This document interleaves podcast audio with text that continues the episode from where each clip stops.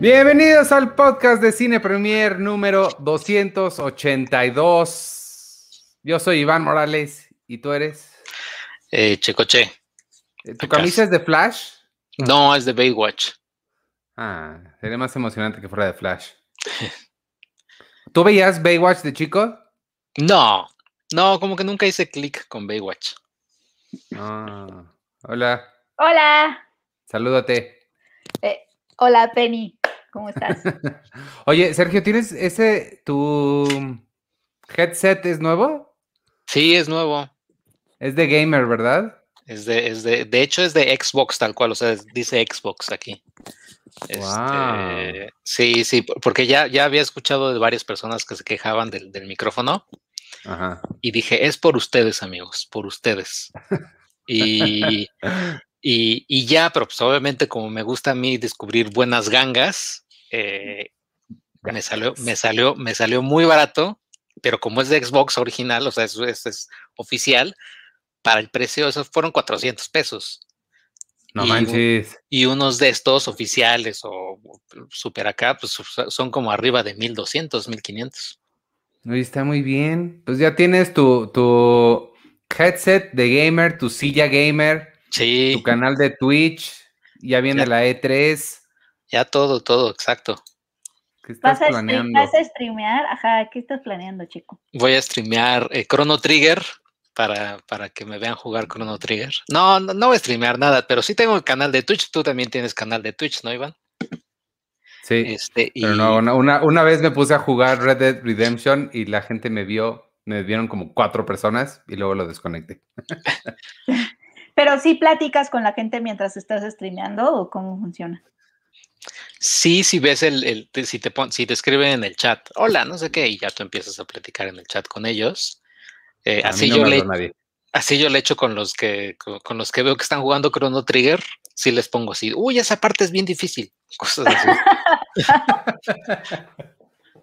Porque luego son personas que estoy jugando Chrono Trigger por primera vez, no me digan nada, pero, pero platiquen.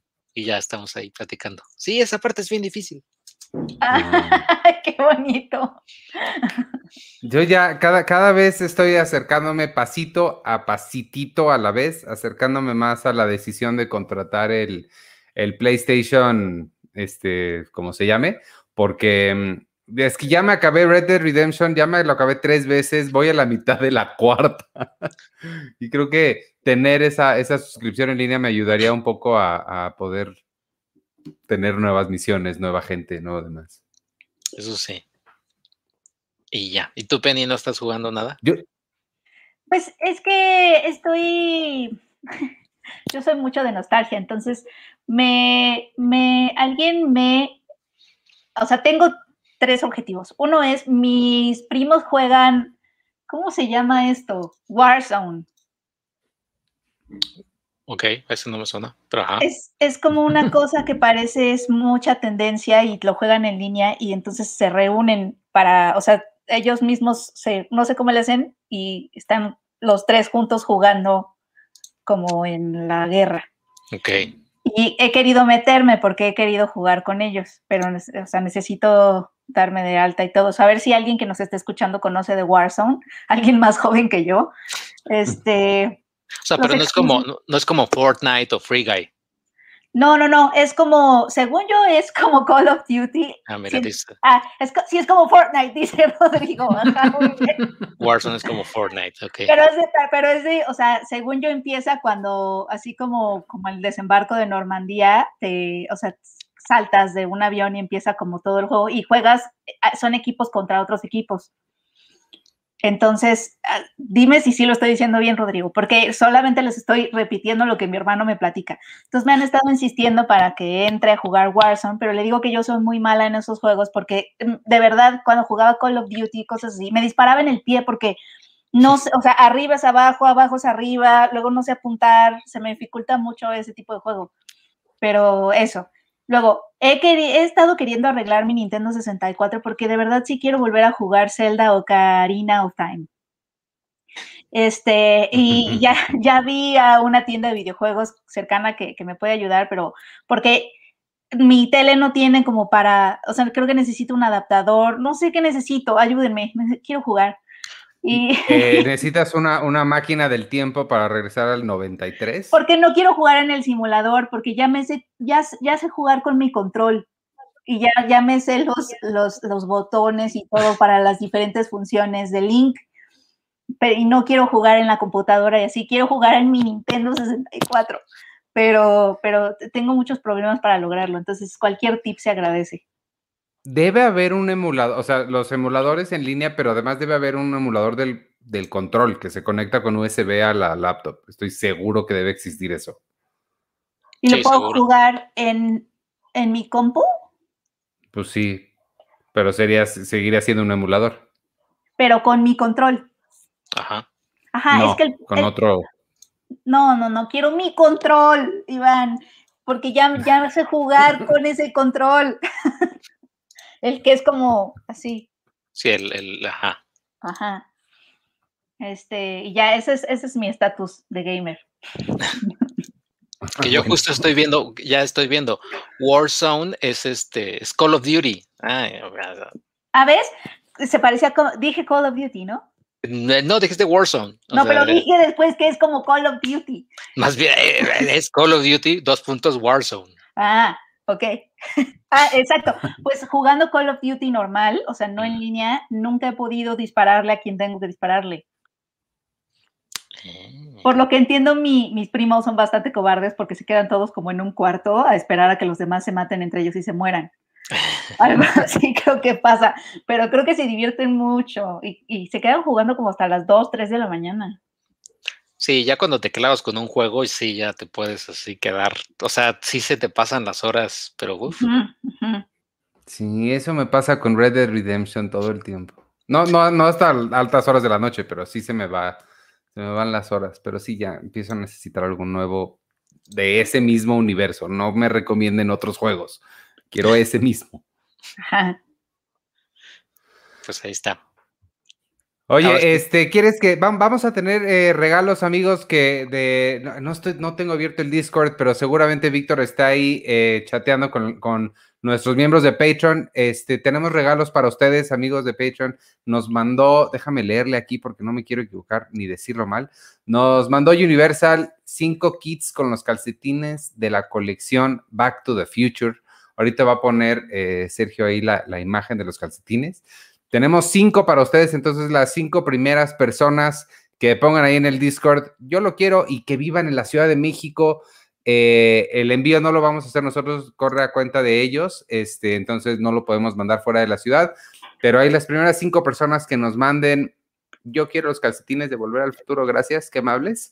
Este, se, los, se los mandamos. Víctor seguramente está ahí en el Discord haciéndome favor de recolectar esos nombres. Bien, gracias, Vic. Pero tienen que poner exactamente lo que dije. Ahí está, muy bien. Gran anuncio. Y, de una vez pues, les voy a dar otro, otro anuncio que está padre. Este, mañana voy a empezar un. la semana pasada, como saben, nos reunimos con todos los miembros de Patreon em, en el convivio que hacemos de vez en cuando con ellos para platicar y conocerlos y ver qué quieren y qué les gusta y qué no y qué quieren. Este, nos sugirieron, salió la sugerencia, salió el plan de hacer un cine club. Entonces, mañana lo empiezo. Yo voy a llevar esta primera encarnación del Cineclub, le llamé Cineclub 99 porque todos sabemos que el año de 1999 es el mejor año en la historia del cine. Este, entonces vamos a estar hablando cada dos semanas de una película diferente. Eh, y, pues está padre, únanse si, les interesa unirse a eso también, además de todos los demás beneficios que tienen como miembros de Patreon, incluyendo cuatro boletos para el cine todos los meses. Este, únanse a, las, especialmente a las casas Pau, que son quienes tienen los boletos de cine. El Cine Club va para Boom y Pau. Y este, y bueno, tienen un montón de cosas, ya se lo saben, patreon.com diagonal cine premier. A partir de mañana, todos los miércoles, Cine Club 99 va a estar. Vamos a empezar con Blair Witch Project. Órale, ay, ay, perdónenme. Ya. Ah que justo hoy, bueno, no, Stephen King dijo que fue de las películas que no pudo terminar de ver porque le dio mucho miedo. Ah, ¿A poco no vi eso? Órale, decidí empezar con esa porque me voy a ir como un poquito en orden de estrenos y esa pues se estrenó en Sundance, el, me parece que fue el 23 de enero, entonces arrancamos con, con Blair Witch y obviamente vamos a hablar de muchas películas clásicas del, del 99. Yo me, yo y me hablando de películas, ¿qué? Ah, ay, perdón, es que iba aquí a rememorar, no sé, ¿ustedes se acuerdan de cuando la fueron a ver al cine, la de Blair Witch? Yo me acuerdo que fui con mi muy, muy finales de los 90, principios de los 2000, gargantillas que usábamos las niñas, que eran como de resorte y nada más te ponías así, que estaban pegadas y que eran como, ya saben, como X, así. Fui con Como- ella, ajá, Eran como negras, ¿no?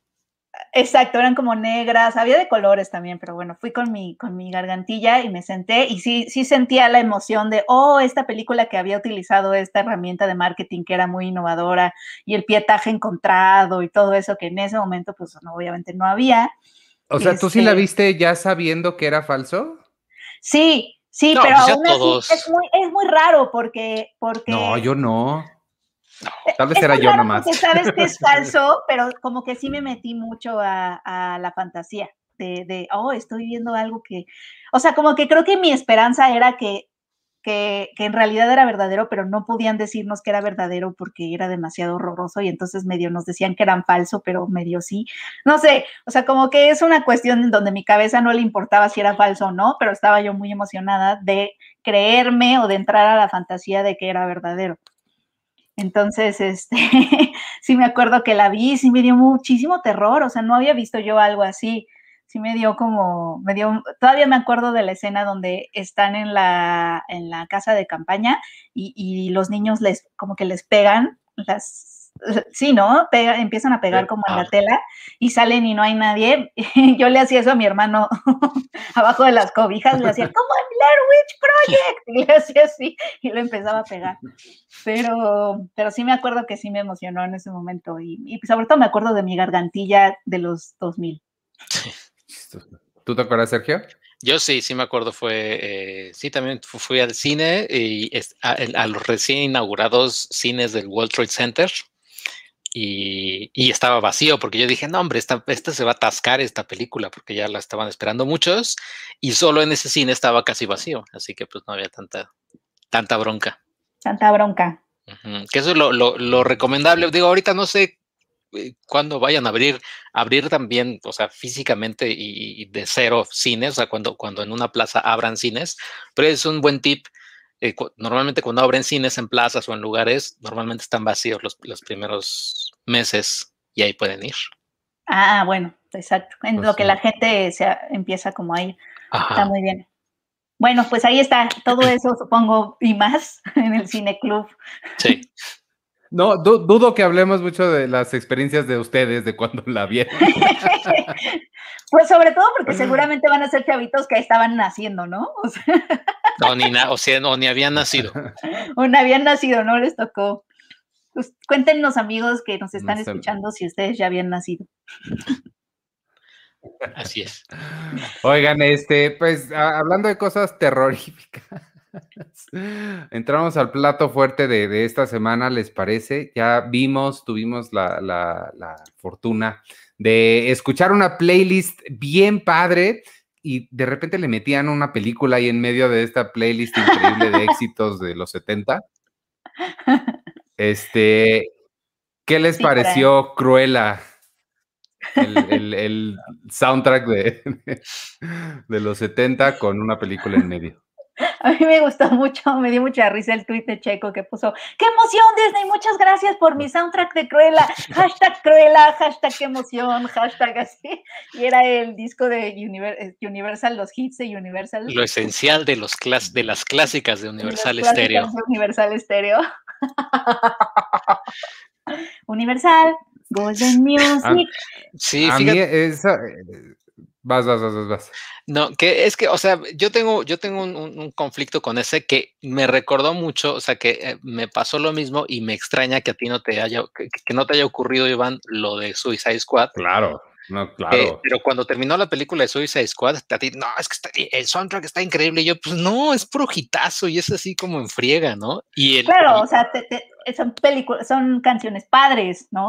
o, sea, como, o sea, el playlist como tal es muy bueno, o sea, está ah. padre y es increíble y te emocionas, pero ya como a la cuarta canción dices, ok, o sea, dices, ah, como que ya está, ahí viene otro quitazo y ahí viene. Ahí viene otro.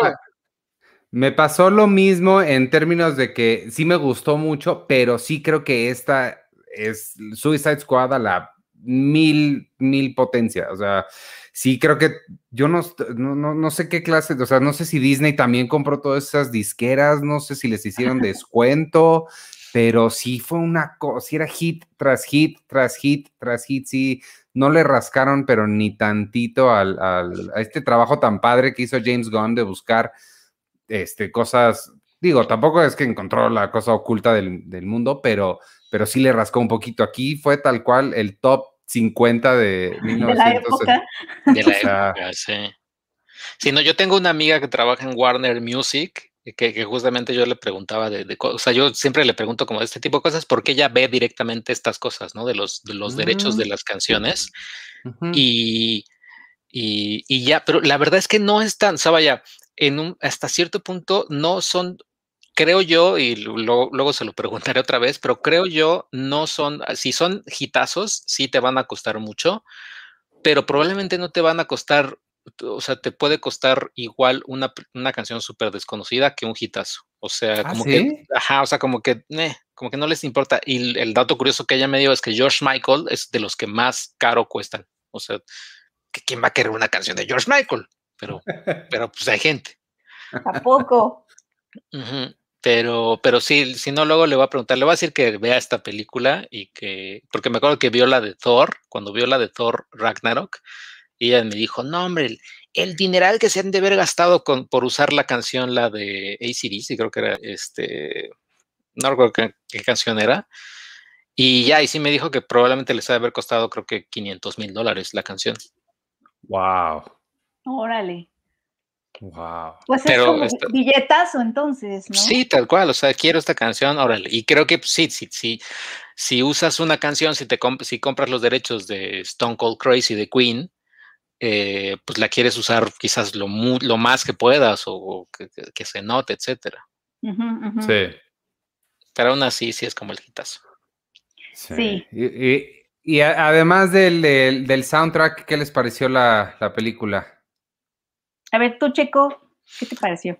Eh, a mí, o sea, fuera de, fuera de eso, eh, que es un pequeño como detallito, a mí me gustó, creo que es el live action de Disney que más me ha gustado. O sea, sí, sí es el, el, o sea, como que le, a diferencia de Maléfica, que Maléfica con Angelina Jolie lo hizo bien, pero creo que Emma Stone, sobre todo la construcción del personaje y todo está, está, está padre. Y sobre todo el hecho de que eh, estamos viendo el, origen de un villano que su, raíz, su, motivo de ser villano es despellejar perritos para hacerse un, un abrigo, que, partiendo de ahí sí era un poquito peligroso, pero aquí no, no, no como que no, no, no, este, no, no tienen problema alguno con ello y, y ya, o sea, no, sí me divertí, está bueno, fuera del soundtrack, que sí llega momentos de eh, ya, basta, pero creo que lo hace, o sea, o sea me, me, entretuvo bastante la película. Y sí, sí, no, no me decepcionó, no esperaba nada de ella, la verdad, y al final sí salí satisfecho. no esperaba nada de ella. Sí, creo que esa es una, una, una buena, o sea, una buena actitud a la hora de entrar a ver, a ver Cruella, porque y que además se han ganado, ¿no? Porque literal los otros live actions de Disney, eh, La Bella y la Bestia, etcétera, etcétera, em, a mí me durmieron muchísimo, pero así de verdad de aburrición total, de nada estaba pasando, nada más era esta copia. Y sí debo reconocer que Cruella no está a ese nivel, o sea, sí es mucho más entretenida. Pero lo que decías de lo de de lo de los perritos, lo que pasa es que aplican el maleficazo, ¿no? Este, desmienten, desmienten la versión oficial, pues. Y eso a mí también me cayó muy, este, muy raro, sí. porque obviamente sí era un problema, porque alguien que despelleja perritos es un sociópata y obviamente Disney nunca va a tener a un sociópata este, de protagonista, nunca se va a meter a esos lugares a explorar la sociopatía de alguien o el origen de la sociopatía de alguien, porque es Disney, o sea, lo que decían de que esta podía ser el Joker de Disney, no, eso no, eso no, para nada. Este, ¿Por qué? Porque otra vez tenemos a esta villana que fue malentendida, que no es para nada una sociópata eh, y se puede ver en el perfil de ella. Eh, en esta película sí era una sociópata, pero no es cruela. Y este, justamente es eh, otra vez esta chica badass, endurecida por algunas cosas que le han pasado en la vida y porque además sí tiene una personalidad medio fuera de serie, pero tiene sentido de lealtad, tiene sentido de familia, es amante de los perros, bueno, le gustan los perros, este, tiene capacidad de remordimiento, es decir, no es una psicópata como la Cruella que obviamente nos presentó el clásico animado. Entonces, creo que ya deberíamos de entender que Disney nunca, nunca va a explorar a sus villanos como real, como psicópatas o villanas como psicópatas reales, porque pues es Disney. Pero, y dentro de esos límites, este, pues sí aplica un poco el maleficazo de, bueno, es que se cree que, ella hace ciertas cosas, pero pues, o sea, no es cierto, ¿no? Y otra vez ponen a, los, ponen a los cuentos animados en este lugar de un cuento, tal cual, como te lo contaron, ¿no? El cuento animado es como te lo contaron, pero esto es como realmente pasó, ¿no? Es otra vez esa, ese, ese lugar que le dan al, clásico animado de, es el cuento que te contó tu abuelita, pero es nada más lo que se dice, ¿no? De estos personajes que en realidad no son, pues no son ciertos, o sea, no, no, no es del todo cierto, para no dar spoilers, pero pues ya, o sea, sí aplican el malificazo cañón. Oye, que ya, ya llegó una persona que ya, que hace un No sé quién es esa persona. soy yo. salude. Juro que soy yo. ¿Qué le pasó a los chinos? Creo que sin pelo, pero soy yo. Eh, preséntate, di quién eres, cómo estás. ¿Cómo están? Yo soy Arturo. Espero que todavía se acuerden de mí. no este, sabemos quién eres. Hace mucho que no nos vemos. Sí, ¿verdad? Pero fue porque hacía tanto calor que te rapaste. Pues, pues no realmente, no fue por decisión, eso sí, este, fue por un poco más eh, obligado que por, que por decisión. ¿Tenías piojos? Tenía piojos, no. A mi hermano una vez le dio, le dio, le, cayeron piojos y teníamos miedo de que nos tuviéramos que rapar ahí en mi casa. pues imagínense yo. No, pero no, no fue, no fue por eso. Este, bueno, hola a todos, ¿cómo están? Qué gusto saludarlos, de verdad. Ah, ¿tuviste un breakdown como Britney Spears? No tuve un breakdown, casi, estuve a punto de, este, porque este año ha estado muy espantoso, pero, pero no, por fortuna no. Este, tampoco aposté nada del Cruz Azul. Este, me está poniendo ahí Lulú. Pero bueno, o sea, otra vez, antes de que nada, hola a todos, gusto saludarlos, a ustedes tres, a toda la gente que, que, anda, que anda por acá. Me fui un rato, como creo que dijeron por acá, este, salió una, una oportunidad eh, inesperada, fue un, eh, me invitaron a ser parte del rodaje de una película en el, como parte de la producción y me fui un mes a Cancún y estuve por allá eh, trabajando y yo no sabía que en el mundo del cine tienen unas reglas que a veces se cumplen, a veces no. Y en el, en el, en el mundo donde yo estaba, pues sí se cumplieron esas reglas, que es los nuevos les toca bienvenida, les toca su bautizada, su... ¿Fue novatada? Su novatada, como lo quieran llamar. Y a mí creo que me fue bien. Nada más me raparon, este, me contaron historias, vi videos y fotos de gente a la que le tocó otras cosas y sí estaba un poco extremo. Les digo, creo que a mí no me fue tan mal. Eh, Ahora, las mujeres no las rapan, ¿no? ¿Sí? Pues hay de todo en, en, la viña del Señor, como dicen por ahí. Y este. Y sí, o sea, hay unas cosas que sí creo yo que ya eran demasiado exageradas, otras creo que no tanto porque sí vi fotos y videos, pero, pero sí, sí agarran medio parejo a veces, ¿eh? Entonces. Oye, eh, a, mí, a mí me envolvieron con una manta y me, nada más me sacudieron. Era agarrarme a golpes, pero también era yo el director, entonces creo que se contuvieron. La franeleada que le llaman, ¿no? ¡Qué salvaje! Todo está muy salvaje.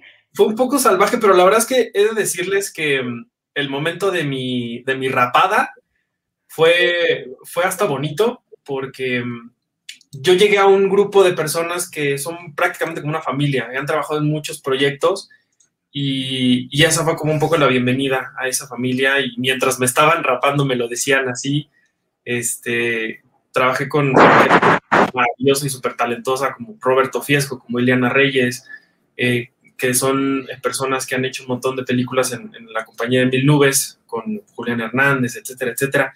Entonces, este, me sentí como, fue, un momento padre, pues, porque sí me, me, dieron como la bienvenida a esta familia. Eh, y fue como un poco algo simbólico, porque desde el primer momento me sentí muy, muy arropado por todos ellos.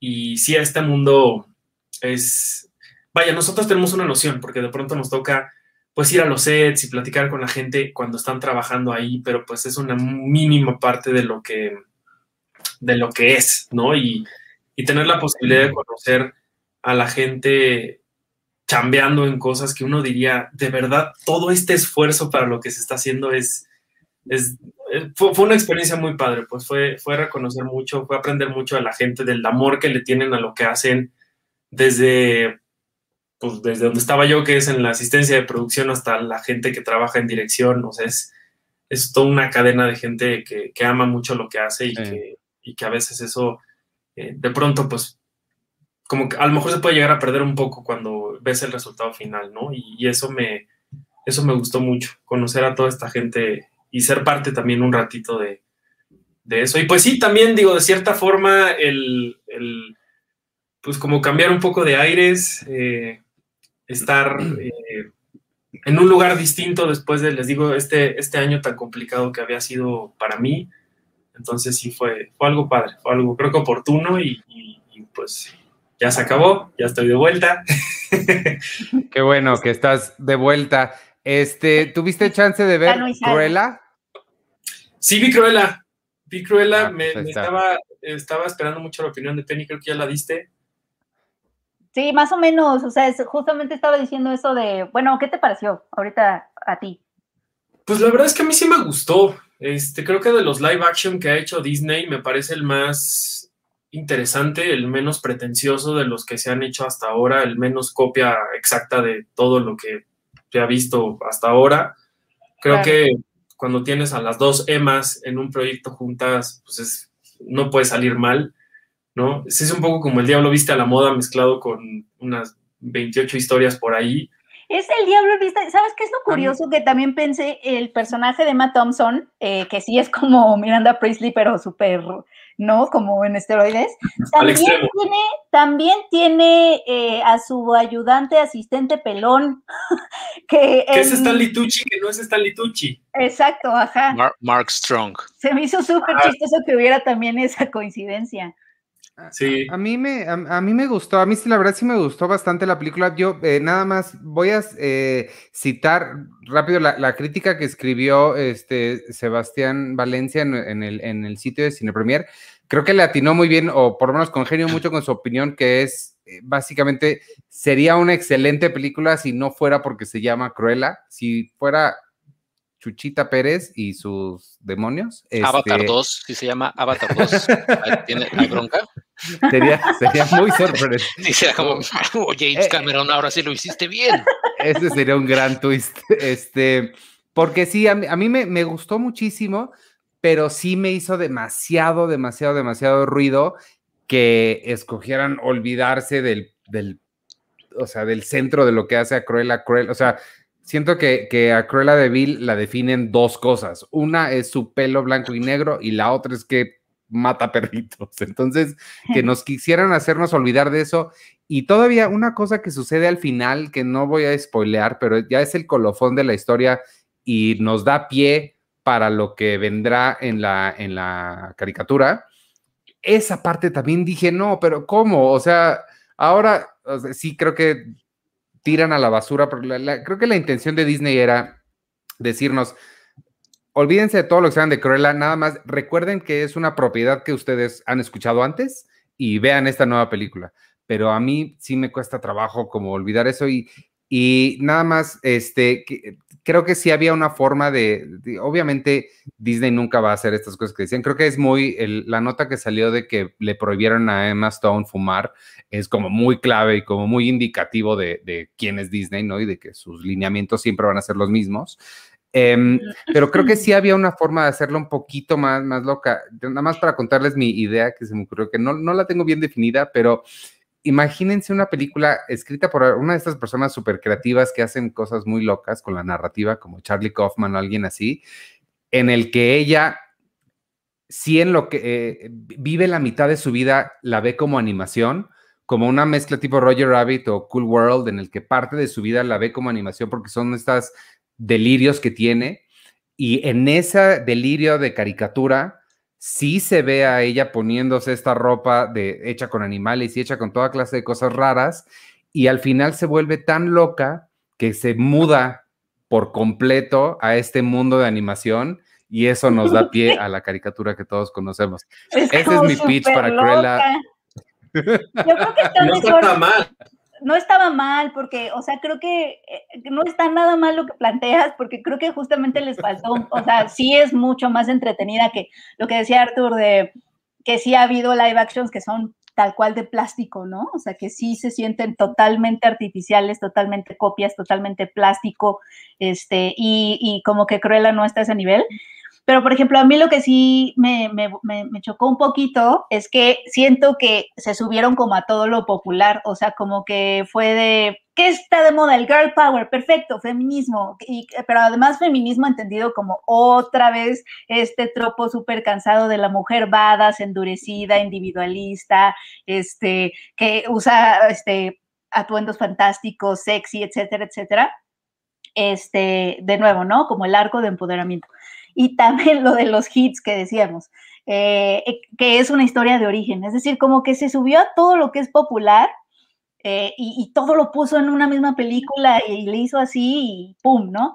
Y, y, sí, o sea, por un lado sí está lo de que obviamente como es Disney, siempre va a ser una villana que se va a redimir, va a ser una historia de redención. pero incluso dentro de las historias de redención, creo que hay mejores historias, o sea, porque incluso, por ejemplo, Wicked, que, fue la que empezó, creo, todo esto, de hecho, eh, en la obra de teatro de Wicked, en donde se redime un poco, es la historia, la, verdadera historia de la bruja mala del oeste. Eh, no es una historia de empoderamiento así, girl power, sino es una historia así de esta, de esta bruja malentendida, pero es una historia de amistad entre dos mujeres que, que se cree que son enemigas, que es Glenda y Elfaba. Y la razón por la que ella este, se convierte en la bruja mala del oeste es porque ella está a favor de los derechos básicos de, creo que los animales del reino, una cosa así. O sea, por sus ideas progresistas que dicen, no, es que yo no estoy a favor de este sistema, pero no es que sea esta mujer otra vez endurecida, individual, cínica, este, en esta concepción de lo que es la mujer badass, sino que es una mujer de hecho muy sensible y muy suave y muy este, empática. Eh, eso es Wicked, por ejemplo. E incluso en Maléfica, esta onda de que al final eh, el, el, beso verdadero de amor es realmente entre Maléfica y Aurora, eh, como que sí le dio un giro al cuento de hadas y como que esa subversión de, cuento de, cuentos de hadas también como que ayudan a, nuestra forma de ver el mundo, como que sí crean otra, otra nueva forma de ver el mundo si te cambian el final de no, el, el amor verdadero no viene de un príncipe, sino viene de una figura materna. Creo que eso está mucho mejor este, aunque obviamente Cruella es mucho más entretenida porque tiene todas estas cosas pop, el vestuario, etcétera, en términos narrativos ese empoderamiento está mucho mejor trabajado en esas otras dos, siento. Bueno, más bien no son historias de mujeres vadas de empoderamiento. Maléfica un poco sí, porque es una mujer despechada, etcétera. Pero, por ejemplo, Wicked no es así y creo que está, esa historia está como mejor trabajada, siento. Porque yo sí ya estoy cansada de ver a estas mujeres endurecidas por la vida y cínicas.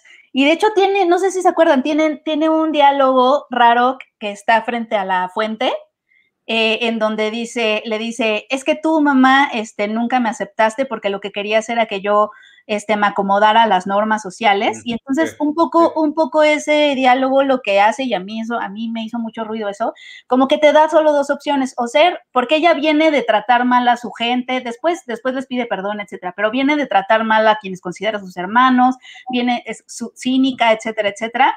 Y en ese momento dice, o, sea, ese discurso como que te plantea nada más dos opciones. O eres esta persona súper individualista, cínica, que te sales de eh, o sea, como que el ser diferente es ser cínica, individualista, este, esta mujer endurecida, etcétera, etcétera, dura, badas, o la otra opción es ser una mujer dócil que, está atrapada en las estructuras este, sociales. Son solo esas dos opciones. Entonces, es, eso se me hizo súper raro. Es como de no, justamente hay otras formas de poder, o no les llamaría poder, pero hay otras formas de ser una mujer que no nada más es o eres una dócil servil del sistema o eres esta mujer badass de tacones, este, y, que te ves así y, andas así como tronando dedos, cínica y que no te importa lo que opinen los demás. O sea, como que esos, esos dos polos son los que a mí ya me hacen mucho ruido de esta, este arco de, del girl power de Hollywood que siempre presenta. Y, y Cruella se sube a eso otra vez. Yo, bueno, coincido con, todo lo que dices, pero fíjate que a diferencia de otras historias donde sí se nota súper forzado esto, yo acá lo sentí mucho más orgánico porque... Sí. Pues es un personaje... Eh, no, claro, pero, además estamos hablando de Cruella de Vil, o sea, si hay un personaje realmente maquiavélico, este, ¿no? Que tiene una, una maleza muy horrible dentro de, de sí, es, es Cruella. ¿No? Y siempre fue como la gran villana de Disney, o al menos yo la recuerdo así. estamos hablando de una mujer que, que mata perros para hacer los abrigos, ¿no? Es, alguien realmente muy mala, muy, muy horrible. Y siento que, ahora en, este sentido, lo que se hizo fue como aprovechar un poco eso y llevarlo por... Ay, ¿quién soy, soy, nuevo, hola, mucho gusto. Este, justo como, como aprovechar esas cosas y, y llevarlo por un camino diferente y al mismo tiempo como, pues sí, decir, bueno, sí tenemos este personaje, no vamos a dañar la esencia de ella. Creo que en otras circunstancias y por el mundo en el que vivimos, una película de Cruella igual y ahorita no hubiera sido pues una buena idea, pero creo que encontraron el camino para que no fuera tan, vaya, que no se sintiera tan, ya tenemos una Cruella de estas nuevas narrativas, de estos nuevos mundos, ¿no? Que ya era como traicionar enteramente al personaje. Si hay una cosa, y por ahí alguien lo decía en los comentarios, decir qué es lo que cambia puede ser un gran spoiler y creo que no vale la pena como, como decirlo, pero creo que a pesar de eso, sí logran como, como preservar esta, esta esencia de lo que es Cruella, de lo que, de lo que hizo o, los orígenes de este personaje que nosotros conocemos, no nada más en, la, en las películas animadas, sino también en, en, en el live action que pasa en no me acuerdo cuántos años, que por cierto, bien en los créditos que, que Glenn Close está, tiene crédito como de productor ejecutivo, algo así. Pensé que por ahí iba a salir, iba como a hacer alguna especie de, de cameo o algo, pero nunca la vi. No sé si ustedes sí la vieron o si o, por qué está ahí. Cae, Yo pensé que, ¿sabes qué? Yo pensé que iba a ser un cameo en la parte de donde todo el mundo está usando pelucas de, de Cruella. Yo pensé que ella iba a llegar y dije, aquí hubiera sido un buen cameo. Pues una de esas sí está por ahí, ¿eh? En la escena post créditos, ¿no? También. En la escena post créditos. En los créditos, porque no es al final. Pero hay que recordar también que como Hollywood, o sea, seguramente Emma Stone firmó un contrato por tres películas. Estoy casi seguro. Ah, claro. Puede ser. Y esperar a, esperar a que la primera Cruella o a que esta película englobe todo y que sea una conexión directa con 101 Dálmatas, pues no creo. Seguramente, seguramente va a haber una secuela porque la película le está yendo muy bien. Y, y, seguramente, y, también eh, Emma Stone es este, productora ejecutiva, así que van a hacer yo creo que es una segunda parte y, hasta tercera. Y ya en la tercera van a conectar ahora sí con la otra. Y el universo cinematográfico de Cruella ya es. De Cruella. ¿Sabes qué? ¿Sabes lo que sí? Este, creo que también buena parte de que se sintió mucho más entretenida que otros live actions de Disney en donde, pues sí, se sentía como todo mucho más artificial, es que y, buena parte de, estos vicios que yo creo que tiene sobre lo que ahorita es popular y sobre el, arco del girl power y todo eso, este, y lo del maleficazo que aplica de, desmentir un poco lo que hizo la villana en el cuento clásico. Em, es que creo que las actuaciones de ellas dos están muy bien, o sea, como que ellas sí son grandes actrices y creo que... A mí Emma Stone me gustó mucho.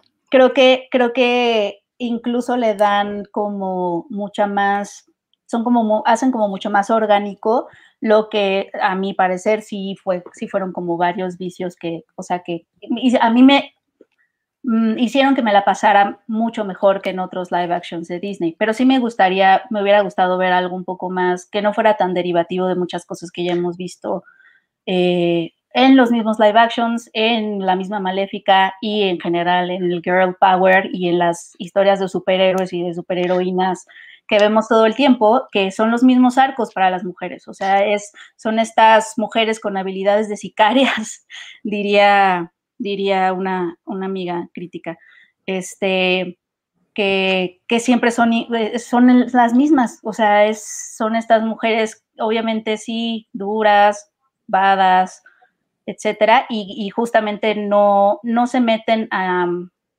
pues obviamente no nos muestran a una sociópata ni a una psicópata, como decía hace ratito. O sea, Cruella no es. La que es sociópata es, esta Emma Thompson, que lo, hace, que lo hace increíble. Pero Cruella en sí no lo es, porque lo que decíamos hace ratito, la película te la muestra como nada más como alguien que se sale un poco de la norma, eh, es brillante, es creativa, es cínica, tiene esta personalidad cínica, pero es leal, eh, tiene capacidad de remordimiento, le gustan los animales, este, tiene sentido de la familia, o sea, eso no es un sociópata, eso no es un psicópata. Por eso no, tenía no, no hubiera tenido sentido que, que, al final, o sea, pues sí, lo, el único camino ahí es desmentir lo que creemos que sabíamos de ella, porque solamente una sociópata agarra perritos, los despelleja y hace abrigos. Pero, o sea, mi, mi, pregunta aquí, digo, no es para que me la contestes, Penny, pero mi pregunta eh, aquí es si, si, si este es como de uno de los mejores live action o como, como más sólidos que ha hecho, que ha hecho Disney. No quiero, no quiero pensar tu opinión. Tu opinión de otros, de otros live action, entiéndase, de, de así, La Bella y la Bestia, Cenicienta, eh, Mulan. Eh, no, pues no me gustaron nada, o sea, Mulan, la verdad, pues sí hablé de ella, hablé de ella aquí, sí.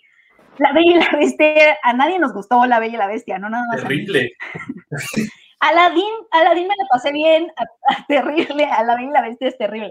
Aladín sí me la pasé bien, me acuerdo que lo dije aquí, todavía no entiendo muy bien por qué, pero, pero me la pasé muy bien. O sea, como que entré mucho más fácil a Aladín que a La Bella y la Bestia. Pero sí, Cruella, o sea, si lo comparamos con otros live actions de Disney, sí, sí es superior. Y nada más por las actuaciones, o sea, porque me acuerdo de la actuación, por ejemplo, de Emma Watson en La Bella y la Bestia, y sí dije, ¡ah! Pobrecita. Este, ajá. Entonces, creo que las actuaciones, el, el nivel de actrices que son las Emas, creo que sí ayuda muchísimo a, le ayuda muchísimo a Cruella. Y el mundo que le construyen alrededor, que obviamente a nivel técnico, diseño de producción, diseño de vestuario, estaba viendo que se hicieron como 277 vestuarios, 47 nada más para Cruella, es decir, esas cosas sí son, están como muy impresionantes.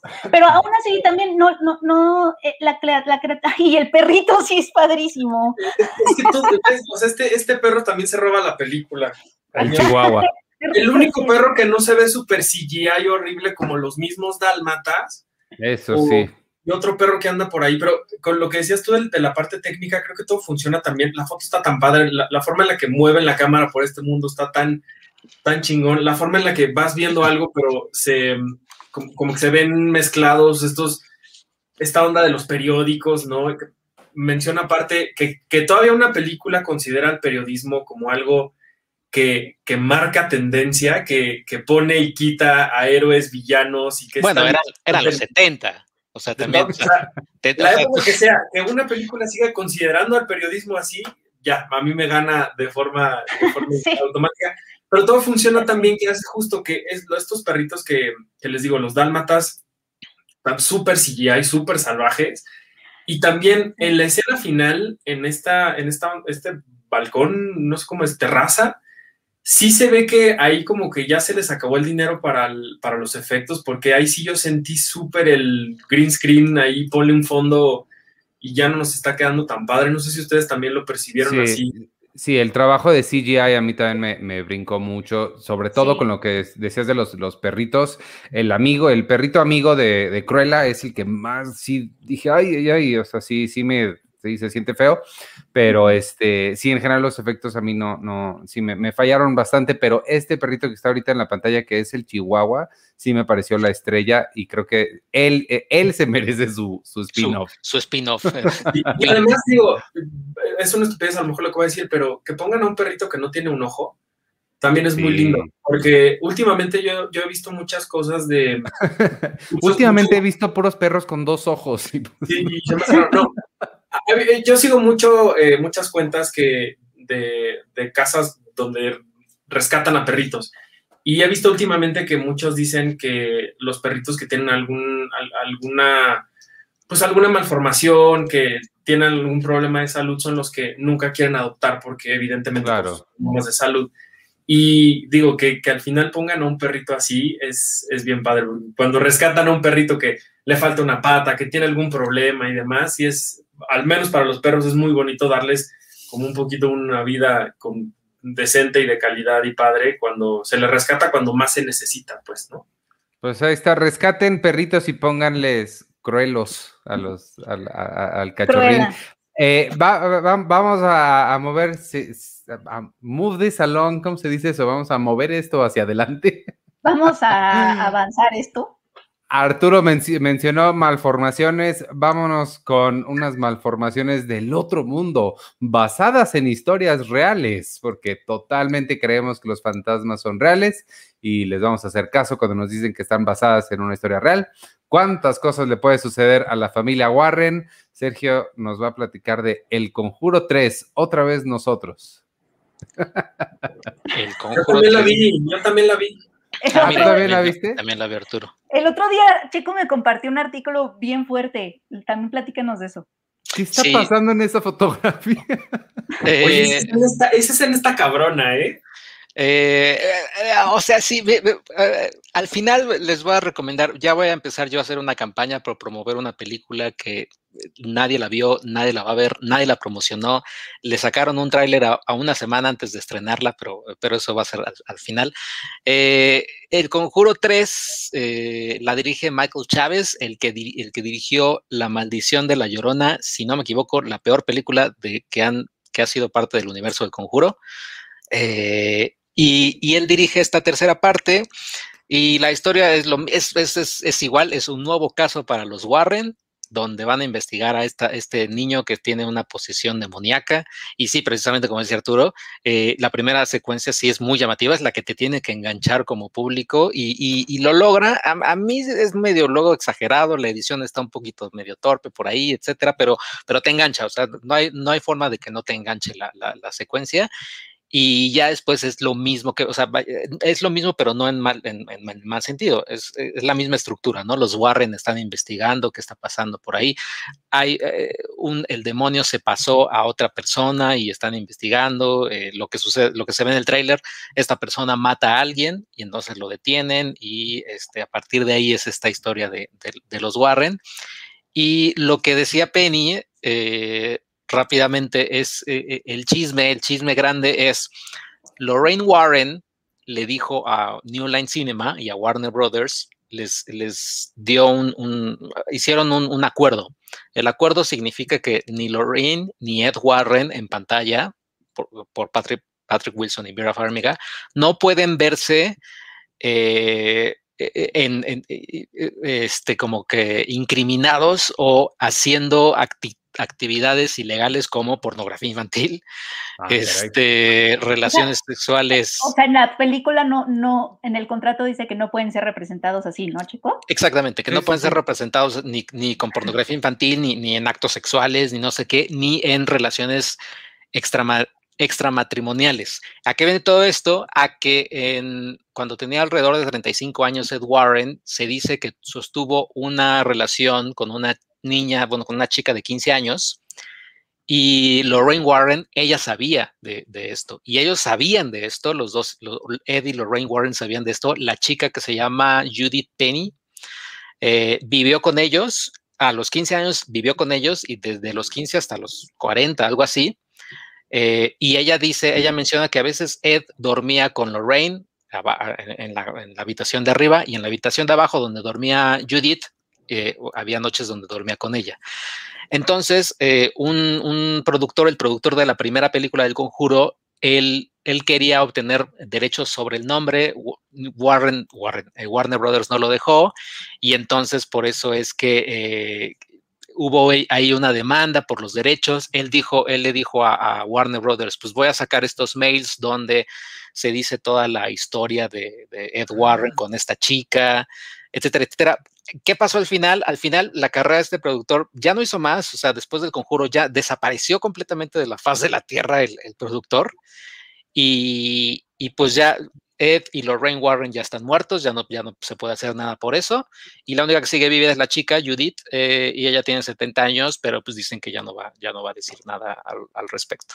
Wow. Así que la historia que vemos de Ed y Lorraine Warren, que son muy amorosos y que la verdad que yo se las compro completamente a Patrick Wilson y Vera Farmiga, se las compro completamente. Porque actuación. Porque actuación, eh, la verdad es que pues no son tan cariñosos. La verdad es que dicen que no, no eran tan amorosos en la vida real. Eh, si hasta incluso este, eh, Lorraine permitía esta relación extra, extramatrimonial con una chica de 15 años para, para Ed. Y, pues ya, o sea, ese es como el chisme detrás de todo, de todo esto, de la película. La película quizás no está tan buena como el chisme, pero aún así está entretenida. Sí, a mí la verdad es que me, me, gustó mucho. Yo no es, no es que sea particularmente fan de las películas de terror, las veo un poco obligado porque a mi novia le encantan estas películas, estas historias tan, tan extremas. Eh, digo, este, extremas entre comillas, porque sé que en el género hay un montón de cosas que, que, esto es como una película para niños, ¿no? Comparado con... Pero la verdad es que algo que le reconozco mucho a una película como esta es que esta es la tercera entrega, entre comillas, ¿no? Porque es todo un universo, pero sigue siendo igual de buena, o sea, no ha demeritado, eh, no ha perdido esa calidad, esa, ese, ese conocimiento del, del mundo del cine, esa forma de saber cómo espantar a tu público después de tantas películas. Es la tercera, pero yo creo que en total no sé cuántas van, 10 o por ahí. Más o menos.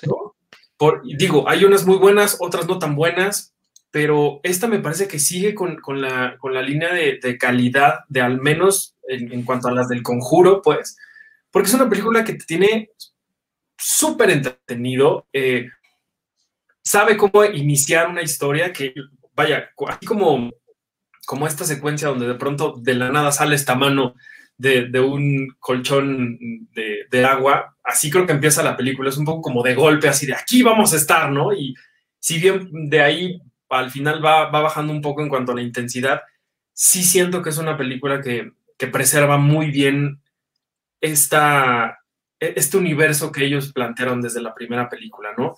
Em, me, parece que eso es algo digno de, destacar, sobre todo cuando tenemos en, la industria tantas franquicias que a la segunda, tercera película dices, ¿qué carajos estoy haciendo aquí? Como actividad paranormal, que la primera fue súper, súper así impactante y la segunda y tercera ya uno decía, Dios mío, que ya pase algo, ¿no? O ya adelante, lo quítenle, a ver qué.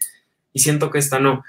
Eh, evidentemente, en el mundo de los fantasmas, donde hay cosas muy muy similar, siento que aquí no lo traiciona, eh, cumple con las reglas que tiene que cumplir, sigue con el camino que tiene que seguir y lo que hace es que al final sea una película muy interesante, muy, muy entretenida, les digo, y que al final de cuentas, si de aquí vuelven a hacer otra más o las que sea, yo la seguiré viendo porque siento que todavía hay muchas más cosas que contar y que la verdad, como, como dice Checo, creo que esta mancuerna de Patrick y de, y de Vera Farmiga, que los dos son muy buenos. Yo creo que Vera es muchísimo mejor en, todos los sentidos, pero la dupla que ellos hacen, el universo que ellos ya construyeron, incluso alejados del, mundo, del mundo real, cuando ves las fotos al, final de los originales, ¿no? Los, los, de la vida real con ellos, dices, no, pues sí les hicieron un gran favor. Como que ellos construyeron este mundo, este mundo de fantasía en el que se las compras y en el que sabes que donde salgan ellos, sabes que lo que hagan ellos va a ser, va a ser bueno y va a ser muy interesante. Eh, me gusta mucho que, James Wan sigue como, como ahí, ¿no? Es, siento que es como el, como el que da la bendición y, deja que otras personas hagan, hagan lo que tienen que hacer. Sí me sorprende mucho la elección del, dirección, del director, perdón, porque la que decías tú, Checo, pues sí es, pues, la maldición de la llorona es, es una basura. Yo diría que no la, peor, porque creo que la peor es la de la monja.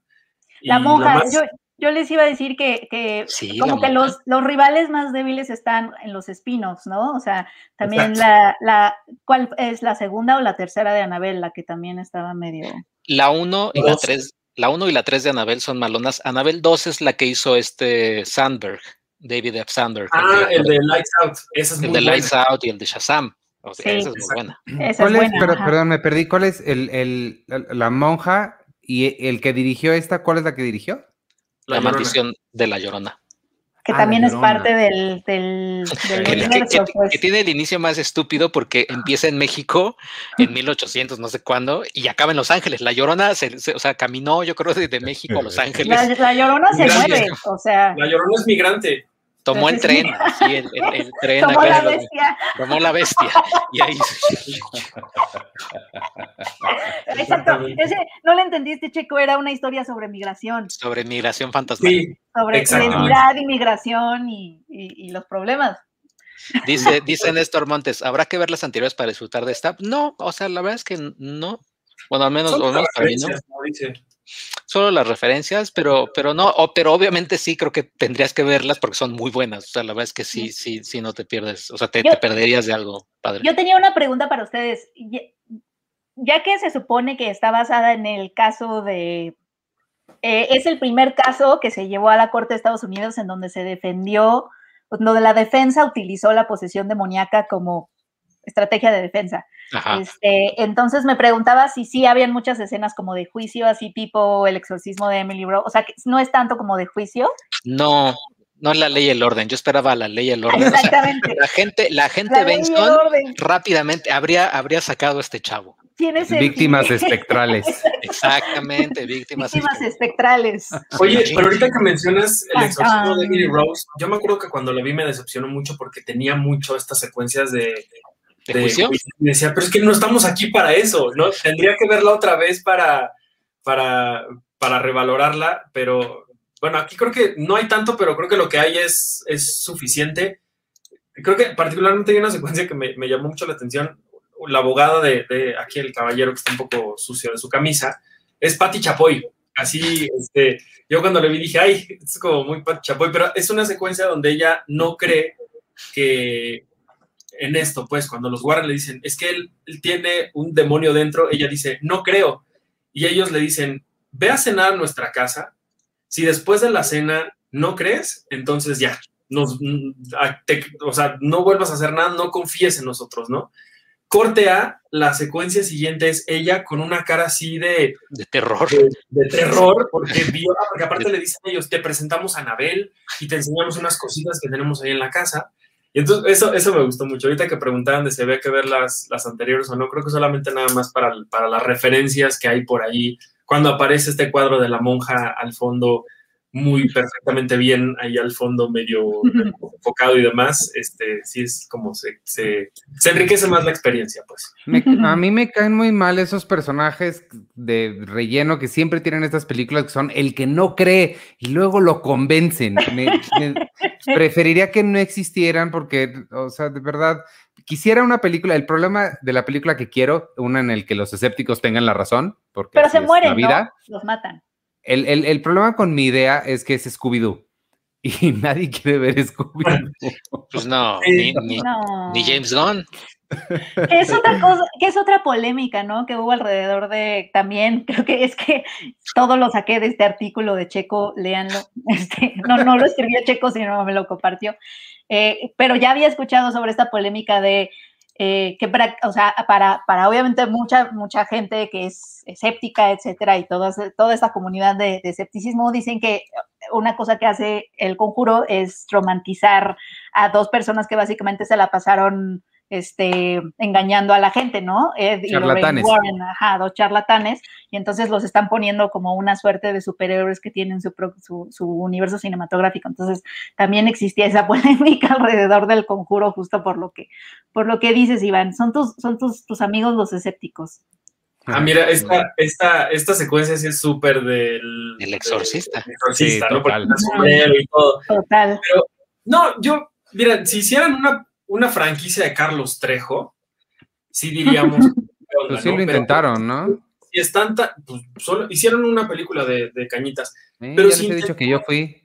Si intentaran construir un universo y unos personajes también definidos y, y con la forma en la que están los Warren, pues yo no le veo ningún problema, porque a final de cuentas eso es lo, lo- lo que hace increíble al cine de terror.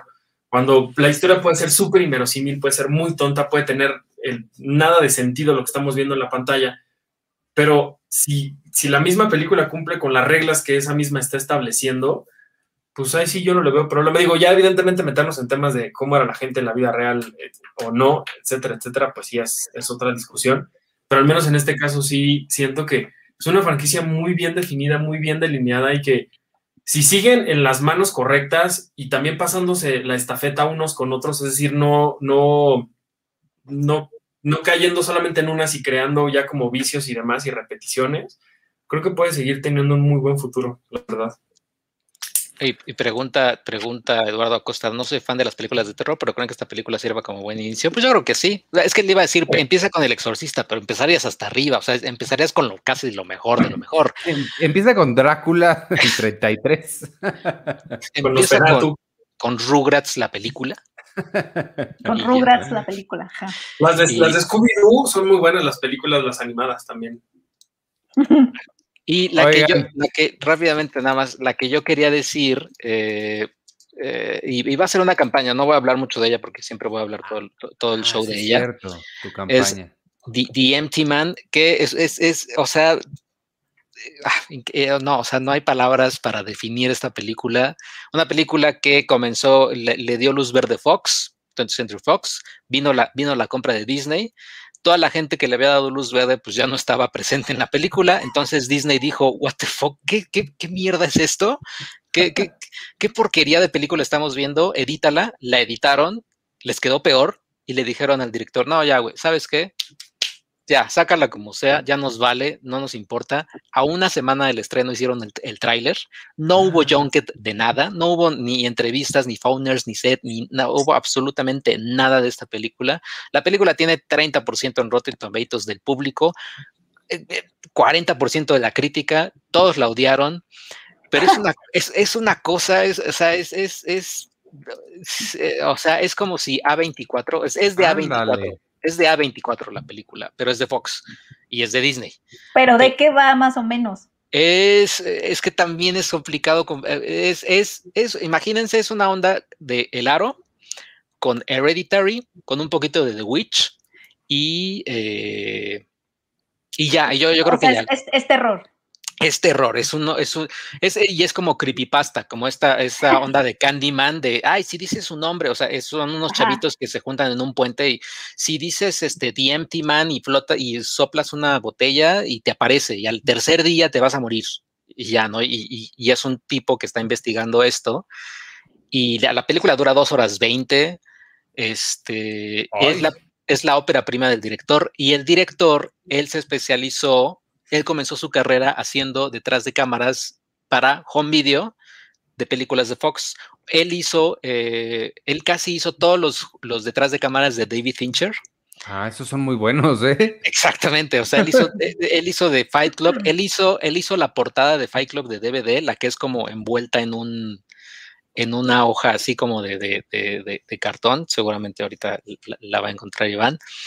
Eh, y, y, ya, o sea, es, eh, sí, es, es, es, una película. No está, la tienen que soñar, amigos, porque pues lo siento, la tienen que soñar, porque no está en ninguna plataforma y, y ya, o sea. ¿Esta o la de la café? La café. Ah, no, la tengo ahí guardada. Ajá. Y, y, ya, o sea, decir más de la película, pues, pues no, no, no, sé si spoiler, no sé si spoilearía, porque no, la verdad es que no.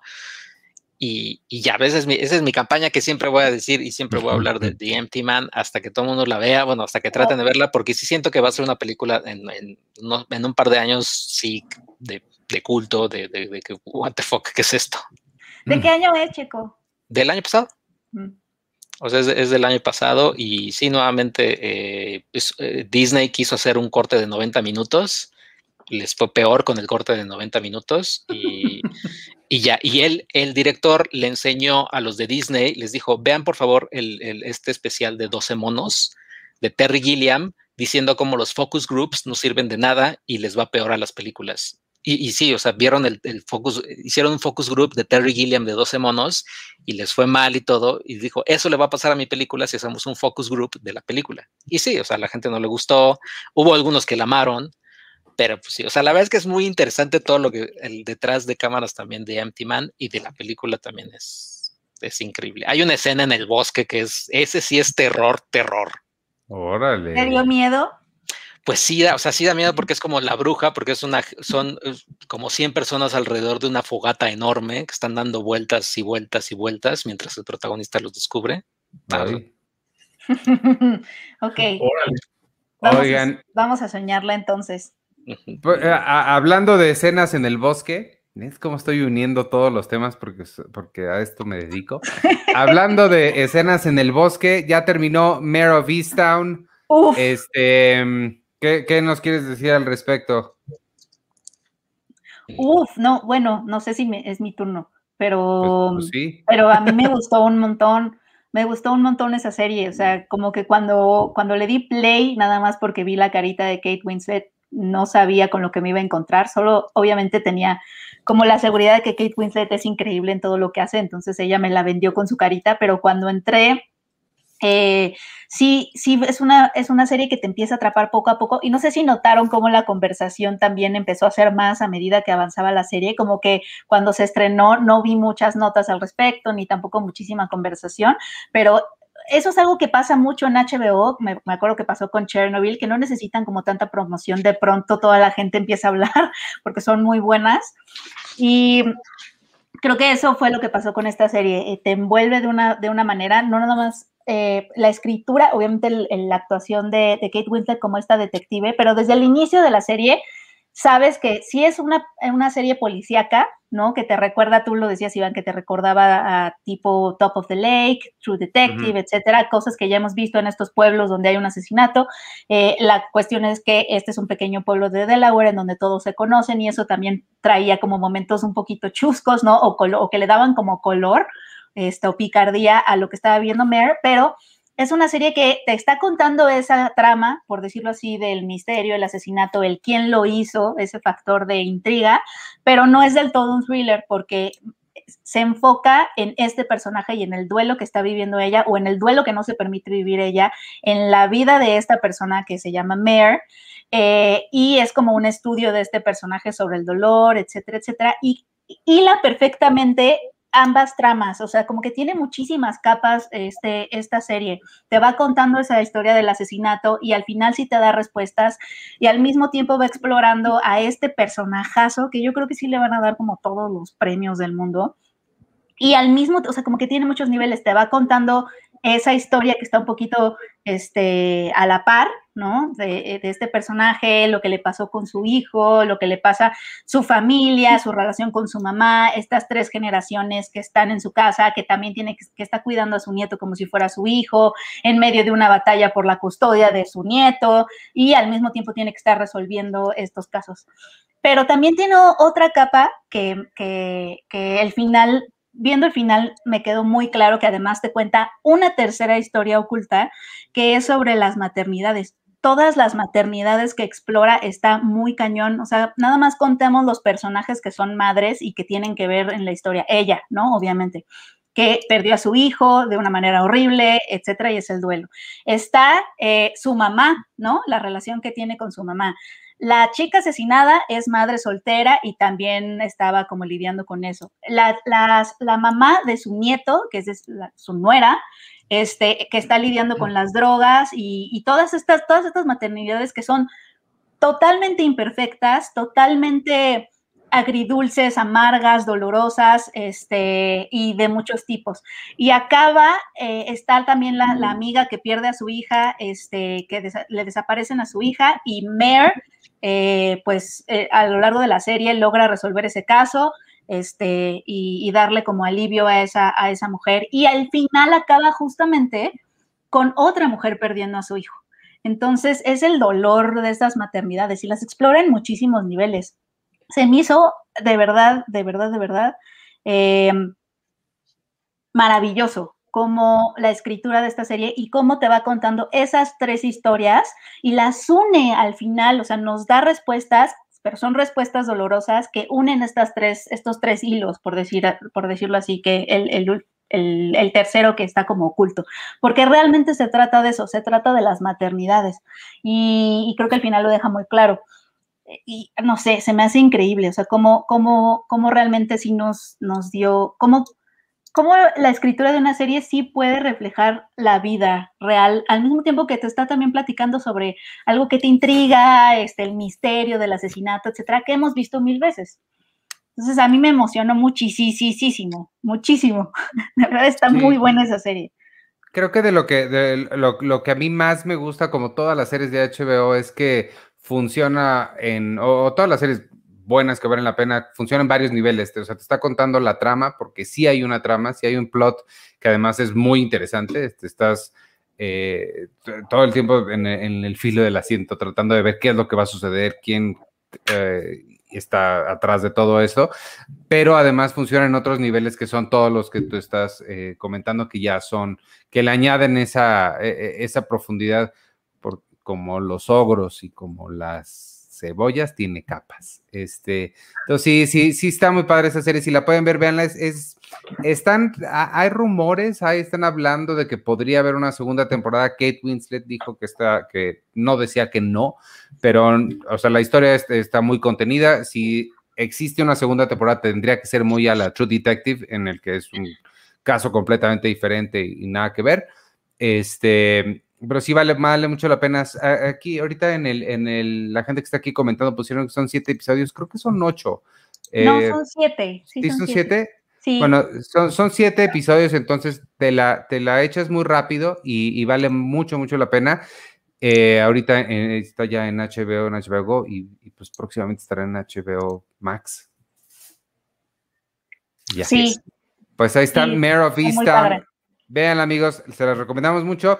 Este, ¿algo más que alguno de ustedes quiera comentar, mencionar o ya nos vamos despidiendo?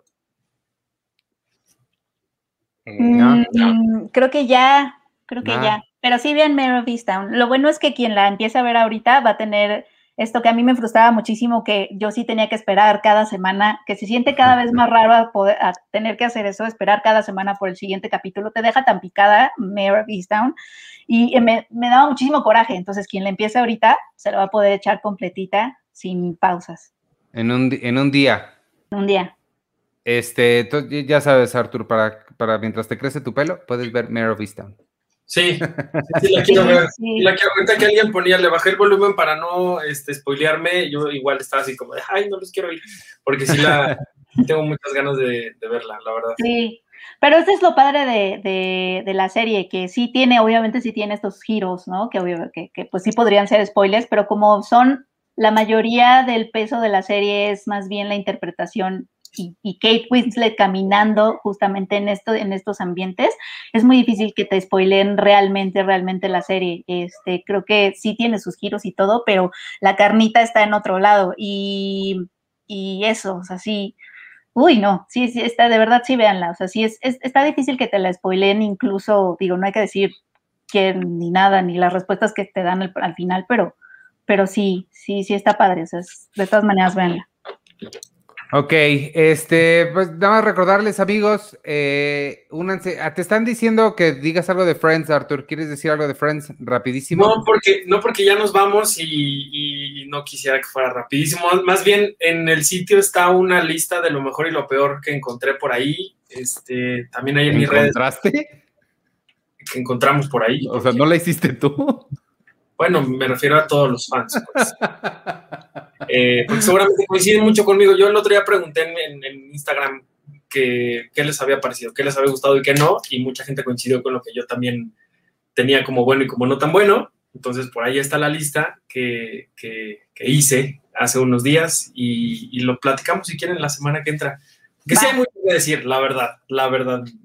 Sí, hay mucho que decir. Yo, yo pensé que no, que no iba a haber tanto que decir, que yo no iba a tener tanto que decir porque por lo regular no me gustan los detrás de cámaras y la vi medio gruñona, así como de, oh, a ver, está bien, la voy a ver. y creo que es la prueba, creo que si te gusta y si la amas, justo es la prueba de amor verdadero.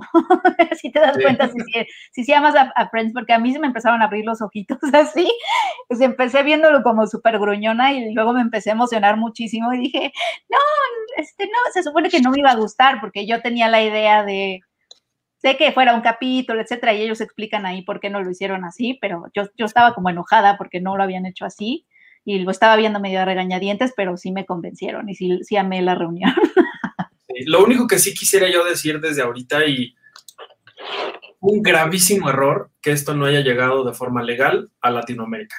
O sea, como relegar un poco al público de esta región a que pues, nos esperemos un mes a ver si a ver si la gente todavía quiere verlo, ¿no? Fue un error horrible. No estoy, yo el otro día decía, con Zack Snyder y la, y la Liga de la Justicia se hizo. Y uno es una película y es un fenómeno y demás, pero aquí estamos hablando de otro fenómeno en otro, en otro contexto y en otro sentido, que es una de las series de comedia más exitosas de todos los tiempos, que hoy se sigue viendo como si fuera nueva y que no se haya pensado tantito en decir, vamos a ponerlo a la renta en alguna plataforma, vamos a ver de qué forma podemos comercializar con eso, fue un grave error porque al final quien perdió fue la gente que, que, está, que es dueña de todo esto. Los que queríamos ver el, el reencuentro de Friends ya lo vimos. ¿Por qué? Porque está pirata en todos lados. Y el día que se, que se estrenó en Estados Unidos, en HBO Max, las fans de BTS, que ellas podrían reinar este mundo y llevarlo por el camino que ellas quieran, podrían hacerlo sin ningún problema, lo transmitieron en vivo a las 2 de la mañana. Entonces, y en la transmisión que yo estaba, había como un millón de personas viéndolo, nada más porque iba a salir BTS. No sabían a qué hora, no sabían qué iban a hacer, pero eso hicieron. Y pues con la, ¿no? Nosotros hubiéramos podido verlo de forma legal, subtitulado, en calidad, lo que sea. Y se, se, se hizo una, creo que se perdió una gran oportunidad ahí. Y sobre todo un gran regalo a los fans que todavía hoy siguen disfrutando tanto la serie. Entonces, yo creo que... Diría. Yo pensé lo mismo, pero sabes que el otro día este, escuché, le escuché decir a alguien eh, esto y creo que sí tiene un buen punto, que es que yo creo que no le estaban apuntando tanto a que la gente contratara a lo mejor la plataforma por la reunión, sino que se esperaban que la reunión iba a verse de forma ilegal en algunos lugares, pero creo que, creo que no les importaba. O sea, hay una buena posibilidad de que lo hayan hecho a propósito y que la reunión sirviera de promoción, porque una de las cosas que te, que te dan ganas después de ver la reunión es ver la serie. ¿Y dónde va a estar la serie? En HBO Max. Entonces, que, que podía ser también una estrategia un poco de promoción, aunque lo vieras de forma pirata. Creo que, creo que sí, sí, sí, sí vi ahí como que una posible maña de la cual fui víctima, por supuesto, porque yo tengo ganas sí. de ver la serie ahora. Pues igual y sí, pero es curioso como el otro día sacaron una nota en, en Estados Unidos de cuando la serie desapareció de Netflix, bueno, la quitaron de Netflix antes de que llegara HBO Max allá, la gente empezó a comprar los DVDs otra vez. No los Blu-rays, los DVDs, porque ahí tienen escenas extendidas y demás. O sea, todavía ah, hoy sigue siendo las tiendas ahorita en el hot sale y todo eso, promociones del, del paquete con la serie, la gente lo está comprando. Uh -huh. O sea, como no que sé, la, la, serie no sé. se, se, sigue consumiendo, o como que nada más, quizá la reunión nada más era un, ¿te acuerdas de Friends? y es como de sí, y entonces mucha gente como la va a querer ver. Sí, sí, quizás sí tiene sentido, porque no, no creo que no hayan pensado en la posibilidad de que se iba a ver pirata, o sea, como que Sí, Yo creo que sí claro. lo pensaron y más bien no les importó, claro. porque seguramente dijeron los beneficios van a ser mayores, ¿no? Uh -huh. Este, y, y, la piratamos antes de que en Latinoamérica se, se, se, estrene la plataforma para que la gente ya la esté esperando. Pues es como de Mandalorian, nada más que de Mandalorian venía una segunda temporada. Aquí del reencuentro de Friends no va a haber nada más. Pero no, no sé si tenga que haber nada más, o sea, yo quiero ver la serie ya, aunque me la conozco. Uh -huh. Es, eso es lo, lo, que está cañón de Friends, o sea, no necesitas, o sea, la puedes ver y ver y ver y ver y ver y ver. Está muy cañón, o sea, con, con cuántas cosas podemos hacer eso sin que llegue un, un, punto que a la décima te aburre, ¿no? Con Red Dead Redemption. Con Red Dead Redemption, a ti te pasa, a mí me pasa con Zelda y la Ocarina del Tiempo, pero sí está cañón, sí está cañón. Con y las la, mañaneras. Pero sí, pero bueno, si quieren hablamos de la reunión la próxima semana. Sí, la próxima semana. Y ahí les digo, ahí está la nota en, en, en el sitio. También en mis redes subí un, un videín que, que, que, es igual con mis opiniones de lo que, de lo que vi, pues también lo quieren ver. Y lo platicamos por acá la semana que entra. Listo, pues vámonos amigos. Entonces, gracias por habernos acompañado quienes nos vieron en vivo y quienes nos están eh, escuchando a partir de mañana en Spotify, Apple Podcast y Google y demás. Este, muchas gracias. Eh, les recuerdo, únanse al Patreon de Cine Premier en patreon.com diagonal Cine Premier mañana a partir, de, a partir de mañana a las 8 de la noche, todos los, eh, no es cierto, cada dos semanas. Híjole, qué feo estoy diciendo esto. Déjame volver a empezar. Eh, mañana comenzamos el Cine Club 99, que es un cine club que acabamos de iniciar, en donde vamos a estar hablando del mejor año en la historia del cine, que es 1999. Va a ser cada dos semanas para todos los miembros de Patreon de Cine Premier, de las casas Boom y Pau. Entonces, inscríbanse y además de acceso al Cine Club van a tener acceso a un montón de cosas exclusivas, adelantadas y hechas a la medida para ustedes. Este, métanse y explórenle patreon.com diagonal Cine Premier y además está la conversación muy buena ahí en el Discord. De verdad que se pone, se pone padre ahí. Eh, vámonos, yo soy Iván Morales y me pueden seguir en arroba Iván Morales y en todas las redes sociales de Cine Premier. Nos escuchamos la semana que entra. Eh, al rato vengo, al rato voy a hacer Seinfeld un episodio a la vez con Charlie del Río. El jueves está Sergio con clasificación pendiente y los lunes, los lunes, los domingos, los tesoros del colecto. Y eso es, creo que todo. Así es. Eh, bueno, yo soy arroba checoche y nos estamos viendo el jueves y pues ya si van al cine, cuídense y vean El Conjuro o cualquier otra que hay en cines. Y pues ya estaba viendo, ah, bueno, se estrena en Netflix, ¿cuál? La de Robert Downey Jr., la que produce, no recuerdo cómo se llama su nombre. Iron Man. Iron Man. este, no recuerdo cómo se llama, y yo sigo saber, sin saber quién mató a Sara, y no me importa saber quién mató a Sara. Este, y si pueden, sueñen The Empty Man, y yo voy a seguir con mi campaña. Muy bien. Penny. Este, yo, soy, Penny Oliva. Muchas gracias por escucharnos y únanse al Patreon. Nos vemos la, nos nos escuchamos, nos vemos la próxima semana. Sweet Tooth.